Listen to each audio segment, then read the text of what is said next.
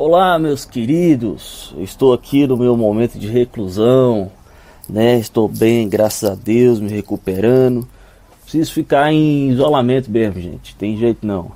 Né? Mas eu queria aqui compartilhar com você aqui da minha, da minha sacada, aqui no meu momento aqui de, de chá, com a leitura da palavra. Eu queria deixar um recado para vocês, uma meditação muito, muito é, interessante estava lendo aqui duas passagens.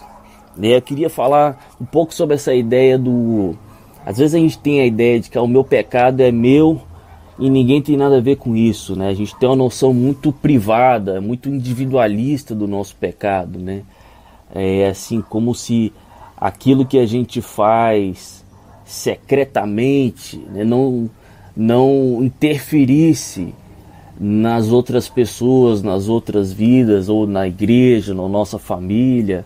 Né? E na verdade eu queria trazer é, uma reflexão breve para você de que o, o pecado escondido que você carrega, né, eu, qualquer um carrega, pode vir a carregar, ele realmente ele, ele pode de fato está escondido para as outras pessoas, mas para Deus e para o mundo espiritual ele está muito visível e ele traz consequências, né?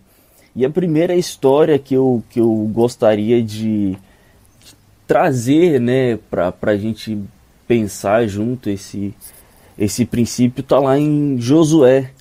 Abre aí a sua Bíblia em Josué, lá no capítulo 7 na verdade, o versículo 18 do capítulo 6 já traz uma informação importante.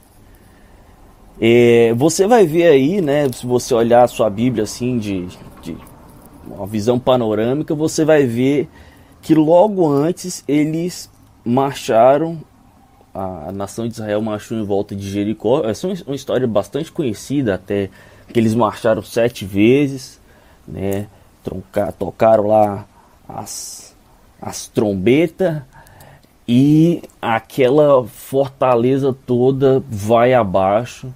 Jericó era uma cidade fortificada, assim, difícil deles conquistarem, olhando assim em termos militares, eles conquistam. E lá no, no versículo 18, né, o Senhor está dizendo que eles lhe entregou a cidade e ele diz: Olha, mas fiquem longe das coisas consagradas não se apossem de nenhuma delas, para que não sejam destruídos. Do contrário, trarão destruição e desgraça ao acampamento de Israel. Aí Deus já avisa isso. Aí começa o capítulo 7. Vamos lá para o capítulo 7 que diz assim: Mas os, os israelitas foram infiéis com relação às coisas consagradas. Acã, filho de Carmi, que é filho de Zinri, que é filho de Zerá, da tribo de Judá. Rapaz, falou o sujeito assim, né? Na cravado, assim, não tinha nem como se esconder. Apossou-se de algumas delas, e a ira do Senhor acendeu-se contra Israel. Olha que interessante. Quem foi que pegou as coisas? Acã, um sujeito. E Deus cobrava com quem? Com Israel. Aí a gente não entende, né? Porque fala assim, não, mas Deus deveria ter ficado bravo com, com Acã só que, que o resto de Israel tinha a ver com. Então, a, a nossa. Na verdade, o que está errado não é a Bíblia, né? não, é a meta, não, é, não é Deus. É a nossa mentalidade muito individualista que não entende que o povo ele estava unido sob uma aliança. Israel tinha uma aliança. Então, quem está numa aliança, quem está aliançado naquele mesmo grupo, sofre as consequências, as bênçãos e as maldições da prática daquelas pessoas que estão envolvidas, né? É... E aí é muito interessante que a história vai se sucedendo a partir do versículo 2 aqui do capítulo 7 de Josué, dizendo que os homens foram olhar a próxima cidade que eles iam conquistar, que era a fortaleza de, de Ai. Que, gente, comparado com Jericó, era uma fortaleza muito michuruca. Tipo assim, se eles conseguiram conquistar Jericó, aí nem se fala, né? É, é, é que nem quando um time sobe, chega para enfrentar outro, como se diz assim, no salto alto. E aí Josué falou assim: olha, não é preciso nem que todos vão, que, que avancem, né? Manda ali só uns dois ou três mil homens, porque os outros do lado de lá são poucos. Mas, o, lá no versículo 4 diz assim: que os homens de Ai deram foi uma coça neles. Né?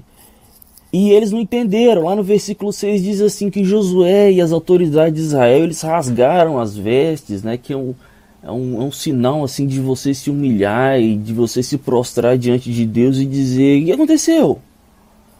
E aí Josué começa a se lamentar, né?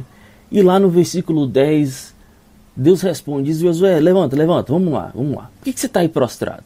Israel pecou, olha só como é que começa o versículo 11. Israel pecou, ele não fala assim, Acã pecou. Não, é Israel pecou, violou a aliança que eu lhes ordenei. Gente, olha que interessante, a gente, a gente não consegue processar isso direito, né? E ele falou assim: apossou-se das coisas consagradas, aquelas coisas que eu falei que não era para vocês guardarem e tal. Por isso que os israelitas não conseguiram resistir aos inimigos, diz assim lá o versículo 12, né? E ele falou assim: Olha, não estarei mais com vocês se vocês não destruírem do meio de vocês o que foi consagrado à destruição. Santifique, diz o versículo 13, santifiquem-se. Olha só essa correlação.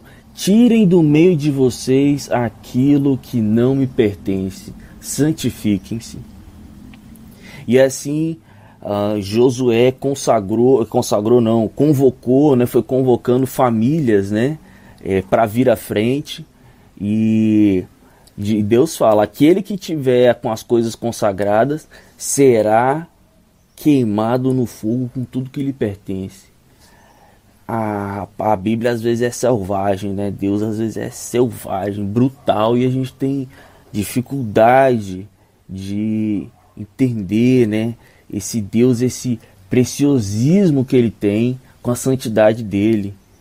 E lá no versículo 20, né, Acã, a família, né, aparece, se, se apresenta e Acã confessa, olha, é verdade, eu pequei contra o Senhor, Deus de Israel. E aí eu vi, ele disse que ele viu uma capa feita de. Uma, uma bela capa feita lá na, na Babilônia. Olha só, uma coisa de prata, de ouro e tal. Muito bonito devia ser, mas custou caro, né? Custou caro para Israel e para ele mesmo. E aí Josué diz para ele lá no 25: Por que você nos causou essa desgraça? Hoje o Senhor lhes causará desgraça e todo Israel o apedrejou e também apedrejou os seus e queimou tudo que eles tinham no fogo. Rapaz, é difícil de entender, né? Mas esse é o Deus que é precioso com a coisa que, com aquilo que ele comanda fazer e com, com aquilo que reflete a santidade dele. Eu queria ler uma passagem do Novo Testamento que fala sobre a santidade da igreja, né? E, mas antes de ler essa passagem que fica lá em Efésios 4, eu gostaria de ler mais uma história para você falar, ah, Léo, mas isso é uma história perdida lá no, no, no Antigo Testamento. Lá em 2 Samuel, capítulo 21, também tem uma história com o mesmo, vou dizer assim, um princípio muito parecido. Dessa vez eu vou ser um pouco mais sucinto. Mas a ideia é o seguinte, lá no capítulo 21 de 2 Samuel, acompanha comigo. Durante o reinado de, de Davi, houve uma fome que durou três anos. Durou três anos, Davi já se questionou, tem alguma coisa errada? E ele clamou a Deus e consultou a Deus. E Deus ele respondeu, olha, a fome veio por causa de Saul, que era rei antes de Davi, e de sua família sanguinária, por terem matado os gibeonitas. Ora, aqui no versículo 2, o, o, o texto explica para a gente que Israel tinha feito um acordo com os gibeonitas, que eles não iam atacá-los nem matá-los, ou seja, Saul quebrou essa, essa, essa promessa. Né? E, agora, veja bem, Davi não tinha nada a ver com essa promessa feita. Né? É, o que que Davi tem a ver com a promessa é, é, feita e depois uma promessa descumprida que aconteceu antes do reinado dele e que agora ele está sofrendo as consequências por causa de um, Na nossa mente individualista a gente não consegue entender, né? Mas aqui é um povo que está unido sob uma aliança com Deus. E não adianta um pecado, ele pode estar tá lá atrás, ele pode, mas se ele está se ele está escondido, se ele não está confessado, se ele não foi tratado, outras pessoas que não têm nada a ver com a história vão continuar tendo que responder por esse pecado, porque elas estão em aliança com essas pessoas. Davi estava numa aliança diante de Deus enquanto rei de Israel. Né? Então ele estava lidando com um rei de Israel que também estava em aliança com o Senhor, que deixou um pecado, vamos dizer assim, mal resolvido. E às vezes a gente pensa assim: ah, ah deixa o pecado ali mal resolvido, né? não, não, não confessado, não, não, não tratado, porque o tempo vai passar e aquilo ali. Não, não é assim que funciona. A gente viu aqui como não só o pecado ele não se perde na coletividade, mas o pecado ele também ele não se perde com o tempo, né? Então, uh, e como resolve isso, né? Davi vai lá perguntar para os gibeonitas, cara, o que, que eu posso fazer para reparar isso? Ele fala de uma reparação. E os gibeonitas vão lá e pedem sete cabeças dos descendentes de Saul e a Bíblia fala que Davi entregou esses homens e depois disso Deus respondeu às orações em favor da terra de Israel. Esses princípios eles são muito alheios a nós hoje com essa nossa mentalidade do, do pecado é meu e, e ninguém tem nada a ver com isso, né? Mas não parece ser o caso. Vamos ler agora Efésios Gente, quando a gente lê Efésios a partir do, do capítulo 4, quando a gente lê ali a partir do versículo 17,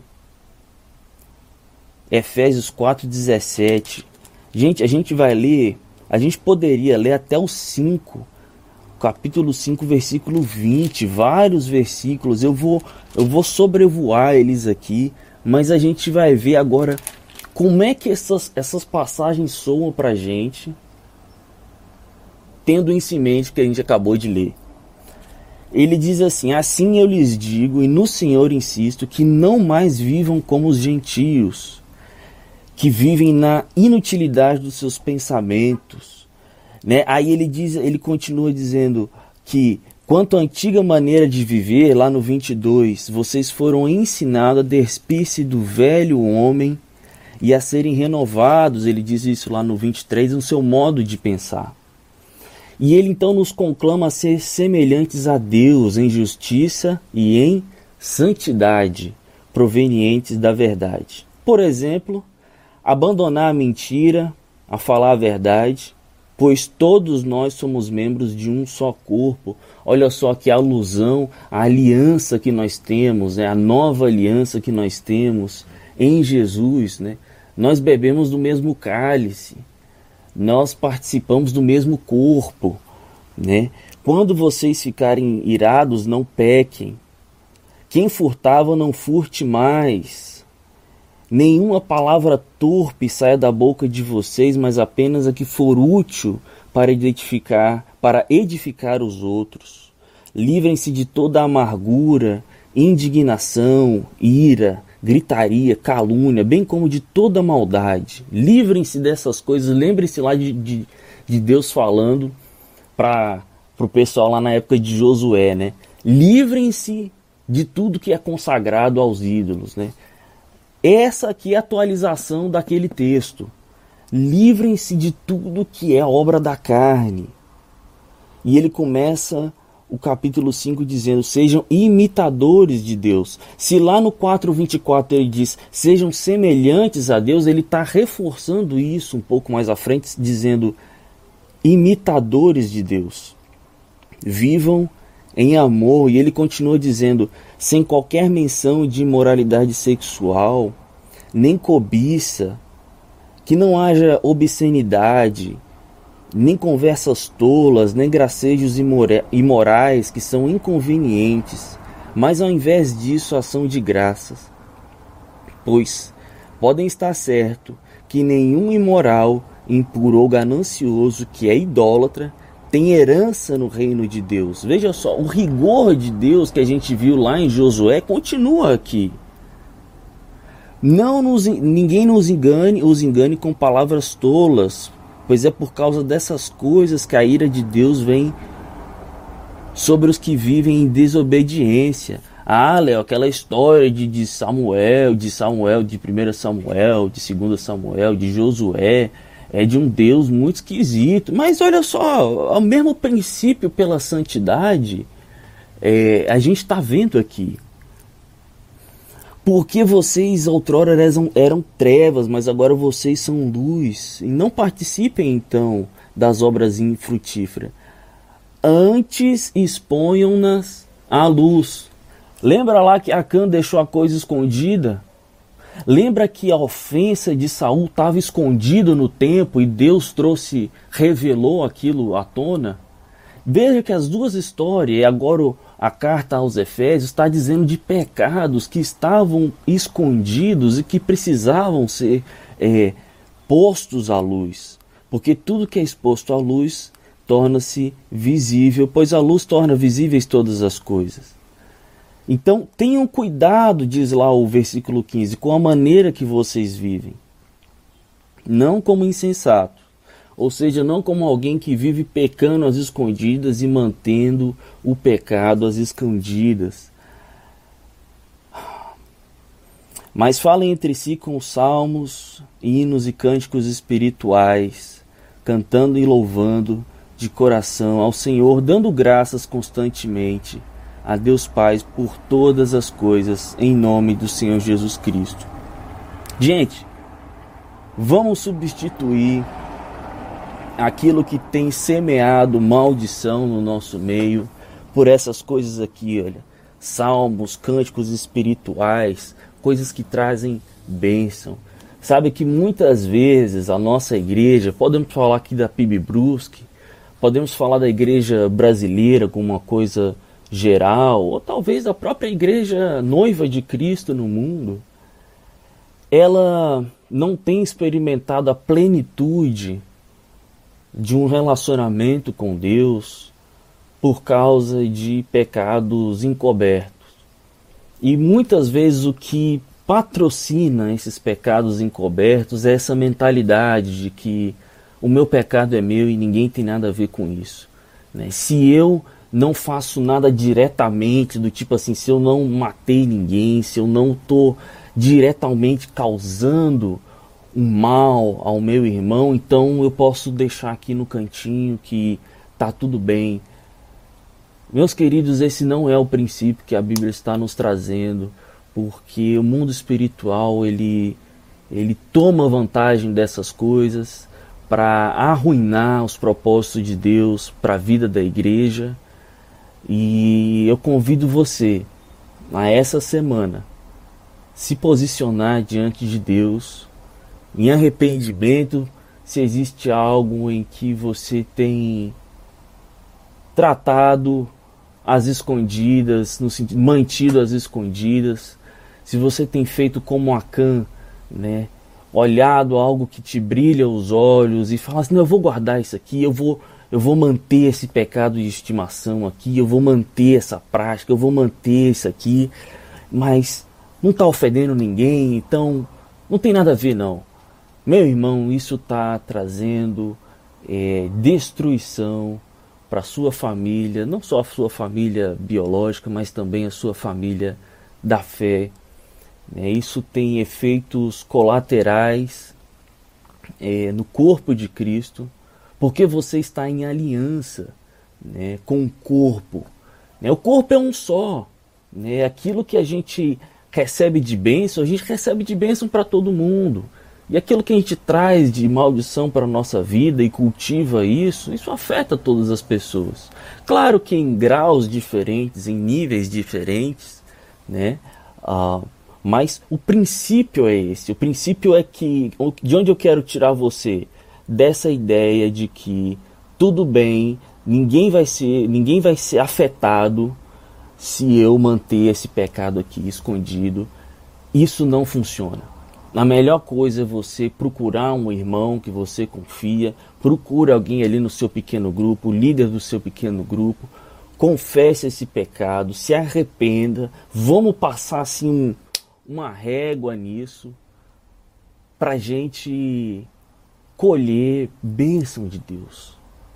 É isso que eu oro para a sua vida, eu eu oro para a minha vida, é, que a gente passe a colher as bênçãos de Deus né, que a gente passe a entender o que, que é santidade mesmo na prática, tá bom?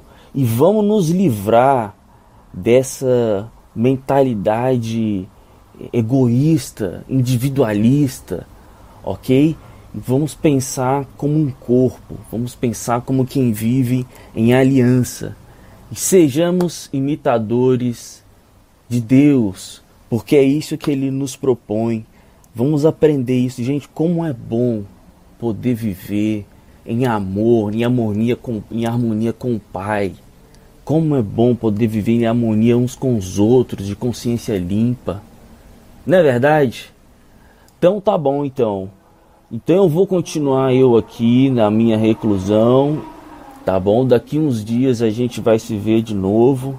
Passei para dar essa, esse recado é, de algo que eu estava meditando aqui. É, espero que você tenha anotado, tá bom? Essas referências para ler depois. É isso aí, Deus abençoe, pessoal.